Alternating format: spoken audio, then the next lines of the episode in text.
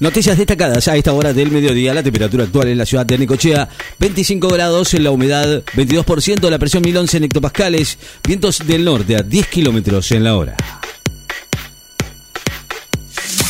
Otorgan el Nobel de Economía a un estadounidense por su investigación sobre brechas de género.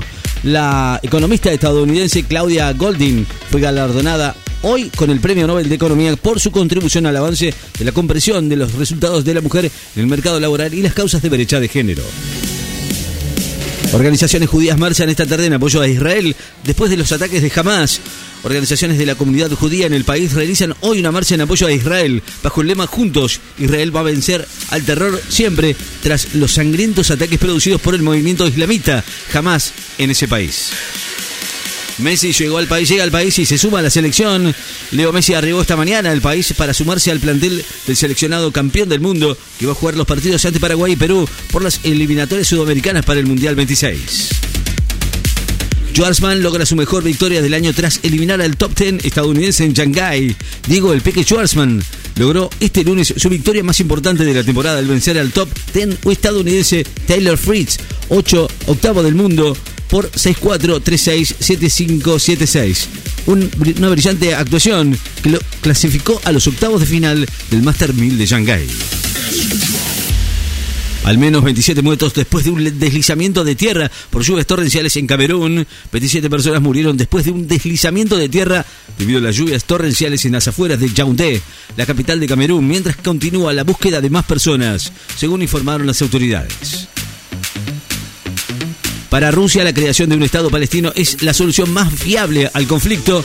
Rusia considera que la creación de un Estado palestino es la solución más fiable para el conflicto entre Israel y el grupo islamita Hamas, aseguró hoy el canciller ruso Sergei Lavrov.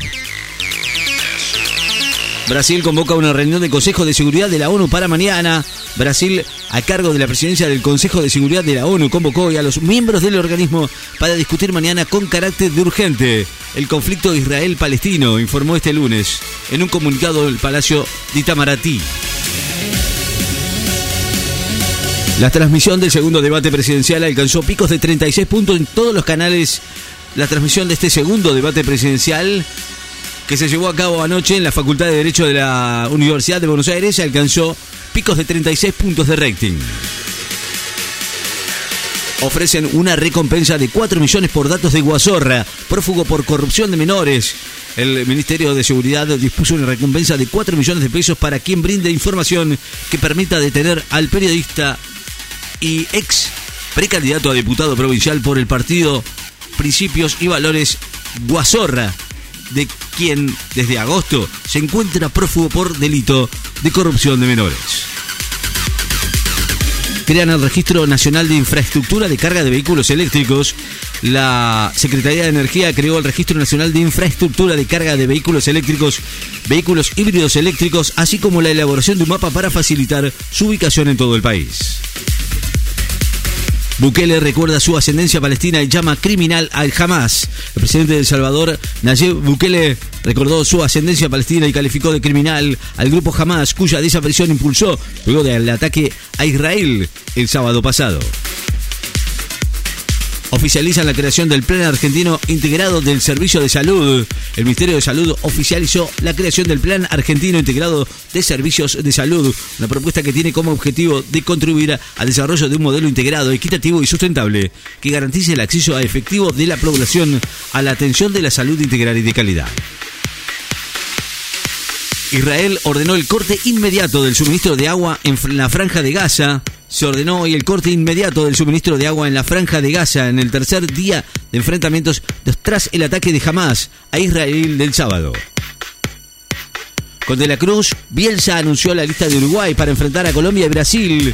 El entrenador argentino, el entrenador del seleccionado uruguayo argentino, Marcelo Bielsa, anunció hoy la lista de convocados para los partidos contra Colombia en Barranquilla y Brasil en Montevideo con la presencia de Nico Cruz. Armani con otra valla invicta sigue haciendo historia en River. El arquero de River, Franco Armani, figura de la victoria del domingo ante Talleres de Córdoba, alcanzó las 113 vallas invictas en el club, un registro que lo ubica en el podio de la historia junto a Waldo Fillol y Amadeo Carrizo. La Unión Europea convocó a los cancilleres a una reunión de emergencia por la situación en Israel y Palestina. Separatistas reivindican series de explosiones en la isla de Córcega. Un grupo separatista de Córcega reivindicó hoy una veintena de explosiones que hubo durante la noche en residencias turísticas de esa isla francesa en el Mediterráneo días después de que Macron ofreciera concederle una autonomía ilimitada. Matera sufrió un desgarro que lo deja casi descartado para el resto del Mundial de Rugby.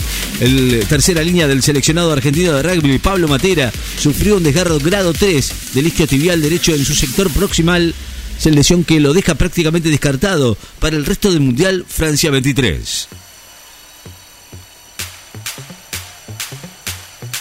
Una muestra en el Prado analiza el relato visual antijudío en la España medieval. Una exposición del Museo del Prado de Madrid recupera los relatos concebidos por los cristianos en España de 1285 y 1492 sobre los judíos y los conversos y analiza el papel de las obras de arte en relaciones interreligiosas y sociales en esa época medieval. La temperatura actual en la ciudad de Necochea, 25 grados, la humedad 21 grado, 21%, la humedad 1011 hectopascales y vientos del norte a 10 kilómetros en la hora. Noticias destacadas. En Láser FM. Estás informado.